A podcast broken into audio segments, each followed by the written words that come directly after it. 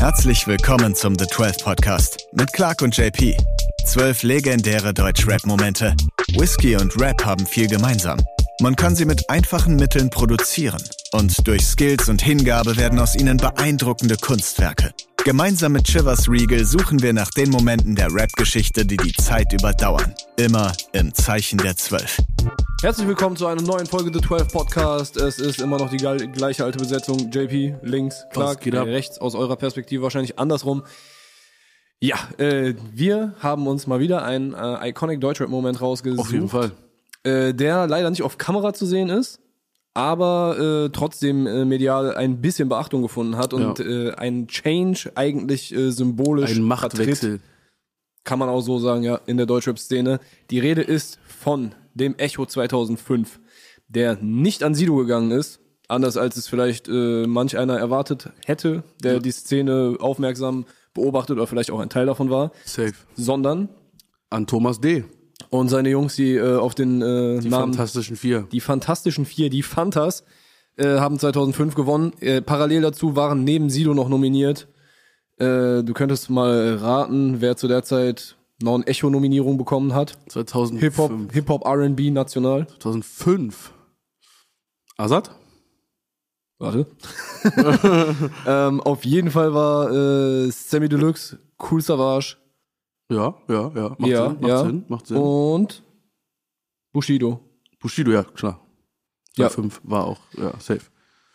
So, gewonnen haben aber die Fanta 4 und der Iconic Moment, den wir uns rausgesucht haben, ist, dass Thomas D. anscheinend äh, nachträglich sein Echo an Sido gegeben hat. Ja. Was erstmal ein sehr korrekter Move von äh, Thomas D. ist, weil er da, also jetzt muss er nicht über seinen eigenen Schatten gesprungen sein, aber es ist ja trotzdem ein korrekter Move zu sagen, Dicker, wir haben da zwar schon ein paar Dinger von und ich hab den auch gerne, aber du hast es verdient, weil du hast einfach im letzten Jahr äh, Deutschrap ein neues Gesicht gegeben, beziehungsweise ein Gesicht, das man da, hat man schon da gesehen? Nee, man hat erst das erste Mal auf dem Bundesvision, also offiziell, man hat es davor ja schon gesehen. Ja, Da aber müssen wir auch nochmal gleich drüber reden, wegen wie lange Maske getragen und sowas, aber ich glaube, Bundesvision Song Contest war danach. okay, ja, aber er hat trotzdem Deutschrap ein neues Gesicht gegeben, sowohl Genau. musikalisch als auch von der Attitude, natürlich nicht alleine, sondern gemeinsam mit seinem Agro Berlin. Label, ohne, nee, mit dem Sägeblatt äh, damals.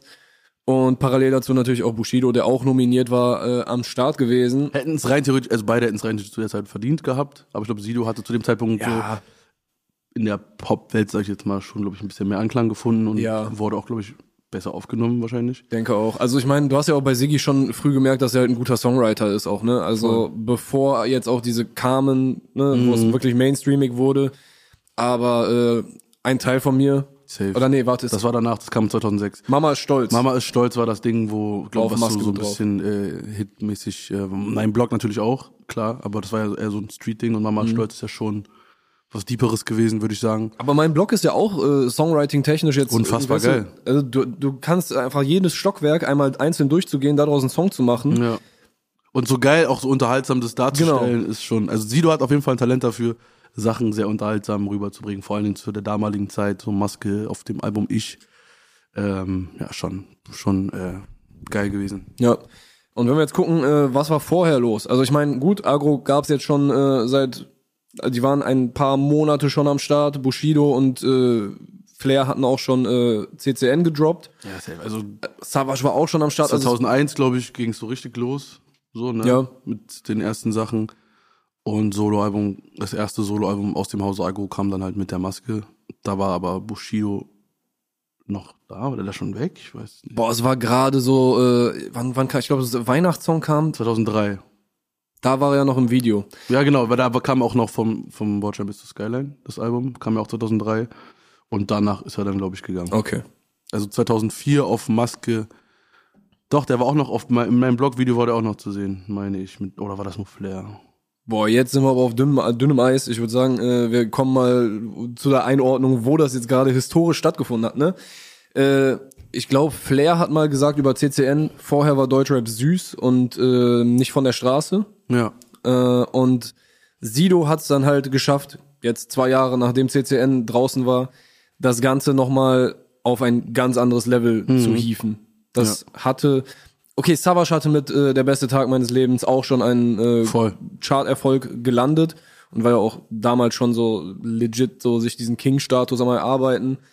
Aber ich glaube, für unsere Generation, für mich war es auf jeden Fall quasi so ein, äh, ein Erwachungserlebnis. Mhm. Weißt du, mein Blog war da und jeder hat's gehört, jeder hat's gefeiert und dann auch Jeder mit der konnte es auch Maske. auswendig gefühlt. Man hat auch drüber, es war überall Gesprächsthema auch, ne, mit der Maske, auch wenn der jetzt im Nachhinein hat die gar nicht so lange, glaube ich, angehabt, wie man Das immer ist dachte. was ich, worauf ich gerade hinaus wollte. Erstens hatte er sie, glaube ich, gar nicht so lange an, weil auf äh, der Ansage 1, ne, wo die alle noch in diesem Video war, wo diese Düsenjets über Berlin geflogen sind und dann alle so weggerannt sind. Ja. Doch, der, da hatte der die Maske schon. Das So. war auch crazy Da hatte der die. Maske aber schon auf. Da hatte der die Maske aber schon auf. Äh, wann hat man den zuletzt? Ich glaube, bei dem West-Berlin-Song, wo Sekte noch mit diesem West-Berlin Ja, ja. Drum and Bass-Ding um die Ecke kam, da war der noch ohne Maske zu sehen. Ich glaube, ab der Ansage hatte der dann die Maske dann schon auf. Ab der ersten Ansage. Ja. Aber was genau, was ich mich jetzt fragen, was ich gerade, was die Frage gerade war, hat er damals voll das Mysterium darum gemacht. Wie sieht er aus? Wie sieht's unter der Maske aus? Einfach klug gemacht, so, ne? Aber man wusste doch eigentlich schon, wie er aussah, weil man hat ja davor schon Sachen gehabt, Oder- wo er ohne Maske. Also hättest du so ein bisschen recherchiert, hättest du es doch herausgefunden. Oder meintest du, es war damals noch nicht so krass wegen Internet und Es war nicht so krass damals, wegen Internet und so. Also vielleicht gab's in irgendwelchen Foren, keine Ahnung, vielleicht auf gab bestimmt hiphop.de. mal so eine Seite, sido ohne Maske.com oder so. ja, oder hiphop.de Forum. Weißt Ganz, du? ganz klassisch. Aber kann dir schon vorstellen, dass da irgendwo die äh, irgendwelche Fotos kursiert sein werden. Also die die Hip-Hop-Heads, meinst du, die wussten auch nicht, wie er mit Maske aussieht? Ich glaube, oder war das nur so ein Mainstream-Ding, dieses Mysterium dahinter? Aber die richtigen Hip-Hop-Heads, ne, wenn wir jetzt äh, wirklich zurückgehen Also Leute, zu, die schon davor Sido und Sekte und sowas gekannt haben. Ja, die werden's gewusst haben. Genau, aber dann war das wahrscheinlich nur so ein Mainstream-Mysterium. Boah, wie sieht der unter der Maske aus? Ja, aber für mich als kleinen Clark auch- damals sehr gut für funktioniert. Aus, für mich aus, ich weiß noch ganz genau, dass die dann irgendwann gesagt haben, Irgendwann kam die Bravo raus. ja, in dem neue deutsche Welle-Video, da war Sido kurz ohne Maske zu sehen. Und hat man immer darauf gewartet, bis dieses Video auf Viva läuft, um dann zu gucken. Und man wusste dann aber nicht, wer es war und so. Aber er war tatsächlich da auch ohne Maske zu sehen. Du konntest ja auch nicht einfach auf YouTube gehen und dir das Video nochmal angucken. Ne? Du musstest ja auf Viva Plus SMS warten, so. damit sie das endlich wieder spielen. Safe. Ja, ey, crazy Zeit. War eine wilde Zeit und äh, ja, Spectre, Genius, einfach auch auf diese Idee zu kommen, jemanden so eine Maske zu verpassen. Ich glaube, er hat allgemein so ein bisschen für diesen optischen Look gesorgt und dafür, dass Voll. Künstler ihren Wiedererkennungswert haben. Das hat er einfach auch bei Sido unfassbar krass gemacht. Ja, quasi dieses ganze, äh, diese ganze Charakterbildung, ne? also Ja. die, die, die Trades von den äh, einzelnen Agro-Leuten so ein bisschen zu überzeichnen. Ne? Hat er ja immer in irgendeinem Interview äh, gesagt, dass so ein bisschen mit so einem Comic-Helden-Hintergrund irgendwie diesem Gedanken da so rangegangen sind. So Sido ist der der der kiffende äh, Typ mit der Maske, Bushido mit dem dicken B ne au- auf der Seite, äh, So ein bisschen Street, Frankreich angelehnt. so Flair auf äh, Der deutsche hier- Atze, Ja. Sprüher, Background gehabt, so. War schon, war schon eine sehr, sehr wilde Zeit. Ähm, wie hat es denn auf dich damals gewirkt, so diese ganze Agro, äh, Connection, dieses ganze Movement? Ja, kompletter Flash, Alter. Also damals habe ich jetzt auch gar nicht so richtig wahrgenommen, dass jetzt irgendwie zwischen Bushido und Agro irgendwie so ein Bruch da war, weil ich habe damals halt einfach erst als Sido halt frisch rauskam, ne, jeder Song dann damals voll, verschlungen, Fuffis im Club, also Das ist bis heute mein Lieblings-Deutschrap-Song, Fufis im Club. ich weiß noch, ich, ich habe die Lyrics ja auch damals teilweise gar nicht verstanden, also wenn die von dicken Bonks geredet haben oder so. Und Haarnippeln, ich gar nicht, was das ist. Ja, ohne. Scheiß. Ich so, ja, ich hab einfach mitgerappt und Ich, so, ich du, nehme so. noch einen Trip und sie mit. Ja, Ja. hä? Was? Was laberst du? Ich Ja, hab ich gar keine Ahnung, was ich du rappst, aber nichts verstanden, aber ich hab's mitgerappt und ich fand's geil. Ja. Das war wie bei Ami-Rap wahrscheinlich. Also ich hatte damals auch nicht so krasse Englischkenntnisse und hab einfach alles gefeiert so. Ja. Ähm, hab da wahrscheinlich nur zwei, drei Wörter daraus verstanden, aber es war einfach die Attitude, so dieser Mhm. Vibe, den man dann auch einfach bekommen hat. Dieses Gefühl, man macht gerade was Verbotenes, auch als Kind Ja, so. voll, voll. Auch bei, äh, bei CCN2 dann mit äh, Saad, das war irgendwie- also Jugendlagerzeit, ne? Ich war irgendwie so Jugendlager irgendwo, was weiß ich, Holland oder so unterwegs und wir waren die allercoolsten, wie wir mit so äh, Hose komplett in die Socken gesteckt und irgendwelchen Nike-Sneakern, nee, Nike, noch nicht mal Nike, es waren diese Puma, diese Puma Juke, weißt du noch? Oh, ja, ja. die dieses äh, diese diesen Klettverschluss oben Mhm. drü- drüber hatten. So, das war der Swag und dann äh, mit äh, Dachswachs die Haare gegelt wie so die allerletzten und dann äh, hier fick deine Mutter Slang und sowas. Mit Handy geballert. einfach so auf über eklige Qualität. Junge, ja. ja, safe. Das waren schon geile Zeiten, muss ich ehrlich sagen. Ja, und vorher, wie gesagt, ne, also was ich gerade bei CCN kurz anreißen wollte, vorher war deutscher Rap halt süß und nicht von der Straße. Vorher waren es halt Fanta 4, die dann halt auch gesagt haben, ey, ja, vielleicht haben wir auch sowas für Hip-Hop getan, aber letztes Jahr war nicht unser Jahr. So, wir haben zwar, die hatten ein erfolgreiches Album und vielleicht war es auch einfach, lag es daran, dass die halt mehr verkauft haben und deshalb den Echo bekommen haben. Aber dass äh, dann halt Thomas D. sagt, ey, Dicker, unsere Cultural äh, Referen äh, unsere kulturelle Relevanz dieses Jahr war nicht so wie bei Sido. Ja. Du verdienst diesen Echo. Ne? Und nicht äh, hier wir vier altern Männer, die äh, Mucke machen, zu der ihre Väter, zu der Väter mit ihren Jungs irgendwie einen chilligen Tag haben. Oder auf der Couch chillen sonntags und dann äh, anschließend Tatort gucken mäßig. Die hatten so. ja die komplette Jugend auf ihrer Seite. Also Agro jetzt in dem Fall Ja. äh, zu der Zeit schon. Und Sido war ja auch einfach dieser gern gesehene Gast. Der war ja zu der Zeit in jeder Talkshow, VOG WM, was weiß ich nicht alles. Also, ne, er hat schon krass auch für, für Wirbel gesorgt, einfach Ja. in Deutschland an sich und hat es ja auch irgendwie geschafft, das ganze Agro-Ding so in diesen Mainstream reinzupacken. So. Ja, und dann halt auch selber einfach so, so auf Udo Lindenberg unserer Generation mäßig, ne? Herbert Grönemeyer, keine Ahnung, so welche großen Namen es noch gibt. Aber er ist, glaube ich, echt der, wer aus dieser Generation wird denn in zehn Jahren relativ sicher immer noch so Hallen füllen?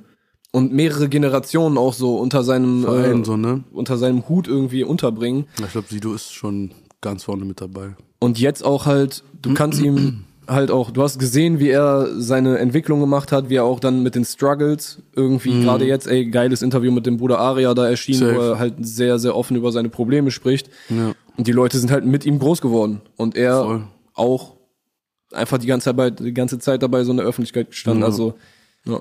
Und vielleicht hat Thomas D. das damals schon ein bisschen äh, gewittert, dass der Mann noch groß, größer und äh, eine Legende werden wird. Er ist halt auch einfach ein krasser Entertainer gewesen, ne? Oder ist es immer noch. Aber Ja. das hat man damals ja schon irgendwie erkannt. Okay, er kann jetzt nicht nur einfach rappen, sondern da ist, also man kann ihn auch in eine Talkshow packen und es ist einfach unterhaltsam, ihm dazu zu hören. Ja, safe. Ja, Mann. So, könnten wir noch Stunden drüber reden, aber wir müssen jetzt zu einem Ende kommen. Wir hören oder ihr hört uns bei einer neuen Folge Safe. demnächst vom The 12 Podcast. Tschüssi.